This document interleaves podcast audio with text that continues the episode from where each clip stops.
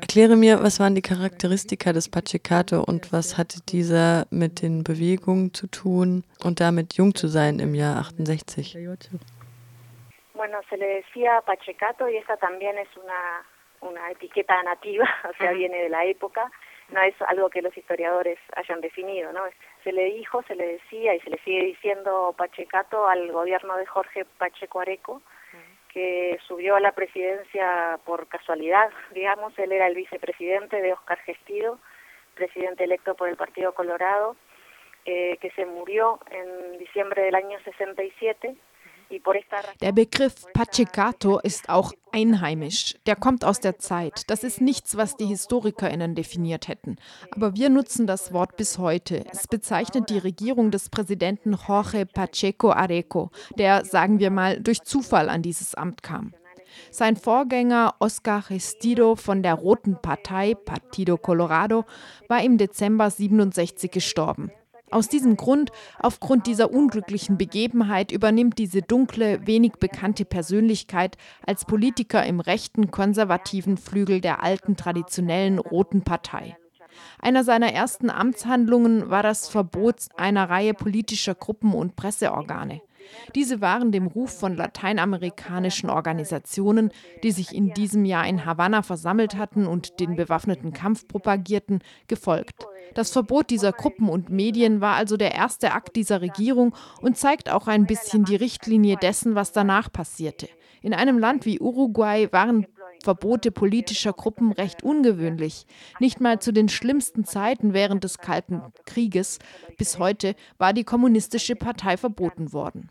Das ist der Unterschied zu anderen lateinamerikanischen Ländern. Ich sage das, damit ihr die lokalen Auswirkungen so einer Entscheidung versteht. Insbesondere verbietet Pachecos Regierung die Sozialistische Partei mitsamt seiner Zeitung. Dazu kommen weitere Gruppen und Medien. An der Frage, wie sie mit politischen Dissidentinnen und dem sozialen Konflikt umgehen soll, beginnt die Rote Partei sich zu spalten. Und im Juni 68, in einem Moment großer Aufwallung der Proteste in einem Kontext der großen sozialen und ökonomischen Krise, ordnet die Regierung Pachecos sofortige Sicherheitsmaßnahmen an. Das ist in der Verfassung vorgesehen, die es erlaubt, einige Rechte auszusetzen, so zum Beispiel das Versammlungs- und Vereinsrecht. Davon wurde vorher schon Gebrauch gemacht in der uruguayanischen Geschichte, sowohl um mit Konflikten zum Beispiel der Gewerkschaften umzugehen, als auch um zu mobilisieren während einer Naturkatastrophe. Es gab zum Beispiel einige Überschwemmungen 1959. Das ist eine aggressive Maßnahme des Staates Uruguay, die ab und an gebraucht wurde und die ein Teil des Ausnahmezustandes darstellt. Die Regierung Pacheco hat die Maßnahme systematisch genutzt.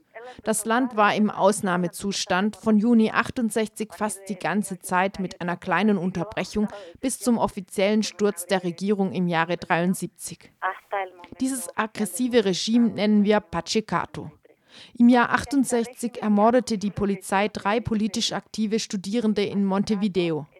Für eine Gesellschaft, die wenig an politische Gewalt gewöhnt ist, war das sehr schockierend und zeigte ein bisschen, was danach kommen sollte. Der erste Student wurde im August 68 beerdigt und sein Name war das Losungswort Liberarse, sich befreien. Zeitzeuginnen, die Presse und andere Quellen sagen einmütig, das sei die größte Mobilisierung in Montevideo bis zu diesem Zeitpunkt gewesen. Nicht nur seine radikalen Genossinnen, Guerilleras oder Kommunistinnen haben ihn bei seiner Beerdigung begleitet, es war ein breites Spektrum der Gesellschaft dabei. Die Regierung Pacheco fror außerdem die Gehälter ein und die regressiven Medien schlossen sich ihr an. Es ging um die Verteilung des Reichtums und die Repression der Arbeiterinnen hat mit den Protesten zu tun. Wer bezahlt die Krise? Das war der Pachecato, die Ankündigung der Diktatur in Uruguay.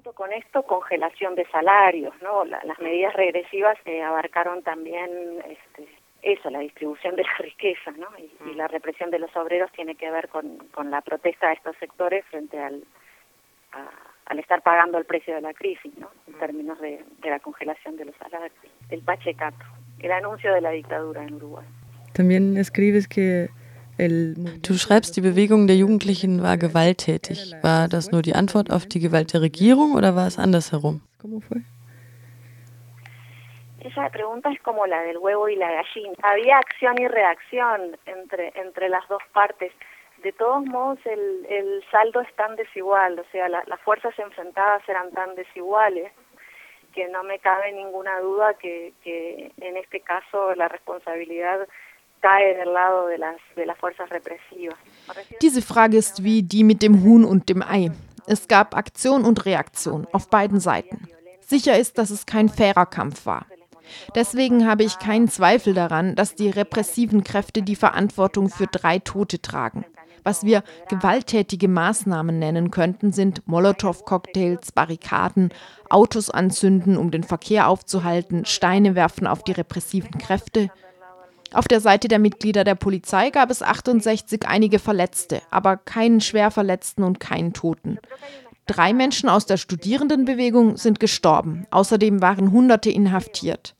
Ich glaube, es gibt eine Eskalation, eine Gewöhnung an und den Wunsch nach Gewalt als Waffe der Politik in großen Teilen der uruguayischen Gesellschaft. Auch die Arbeiterinnen und Studierendenbewegung sind von diesem Wunsch nicht ausgeschlossen. Aber die Gewalt geht vom Staat aus. Der Höhepunkt in diesem Prozess zeigt es. Die ganze Bewegung wurde erdrückt von brutaler Repression. Uruguay war in den 60ern das Land mit der höchsten Anzahl politischer Gefangener. Der Wunsch nach Gewalt ist bei den jungen Leuten in der Bewegung da, keine Frage. Diese heroische Vorstellung, den eigenen Körper für die Idee herzugeben, dieser Wunsch ist sehr präsent. Und dabei kannten weder die Individuen noch die Gesellschaft die Gewalt, gar nicht oder sehr wenig zu diesem Zeitpunkt. Ich könnte mir vorstellen, dass, als sie es sozusagen am eigenen Leib spürten, sie aufhörten, sich das zu wünschen. Sie wurden zu Opfern, zu Märtyrerinnen statt zu Heldinnen der Revolution.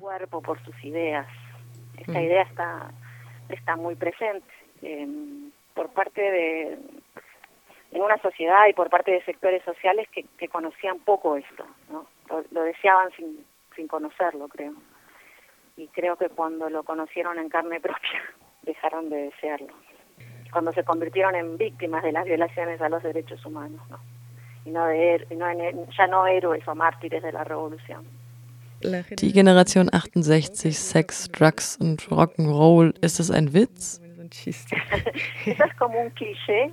Eh, de nuevo, una forma de, de entrarle a la generación.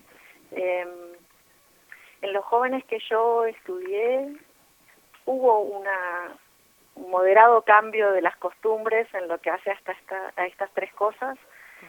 Te diría que en orden, en el orden hubo más sexo que rock and roll y más rock and roll que drogas, pero hubo una apertura a estas novedades culturales que marcaban a, la, a su generación a, a nivel global, ¿no? Cierta disposición a la experimentación, digamos, en, en estos terrenos, claramente en el terreno de la... Das ist ein Klischee.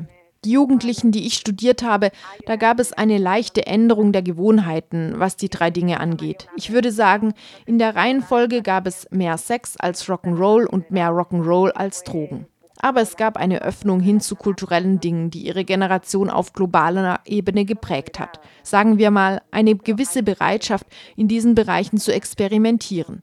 Auf jeden Fall gab es im Bereich der sexuellen Beziehungen eine Liberalisierung der Gewohnheiten. Ich würde es keine Revolution nennen, denn die Liberalisierungen waren nicht für immer, sondern eben angepasst an ihre Zeit. Es war eine, sagen wir, moderate Revolution. Es gab sicher Veränderungen im Vergleich zu den vorherigen Generationen in Sachen sexueller Selbstbestimmung. Es gab eine Öffnung hin zu kulturellen Konsumgütern. Das hatte natürlich mit Rock'n'Roll zu tun, mit Musik und Tanz. Diese ganze angelsächsisch dominierte Welt. Ich finde es sehr interessant, die Verbindung der radikalen Protestbewegungen zu diesen Kulturgütern zu betrachten, denn die erzählt ja etwas über den globalen Kapitalismus und wie die Konterkultur vom Markt absorbiert wurde. Und über Drogen finde ich sehr wenig. Es beginnen Marihuana und Koks zu zirkulieren in sehr kleinen Kreisen, bei KünstlerInnen zum Beispiel. Aber der breite Konsum begann erst nach der Diktatur 73. Ich glaube, auch deshalb fühlte meine Generation, die nach der Diktatur war, sich als die Ersten. En Uruguay. Más o menos masivo, creo. Este, y creo que, que por eso, en parte, mi generación, que fue la que se hizo joven cuando terminó la dictadura, o sea, accedió ahí a la, a la escena pública al terminar la dictadura, sintió que éramos los primeros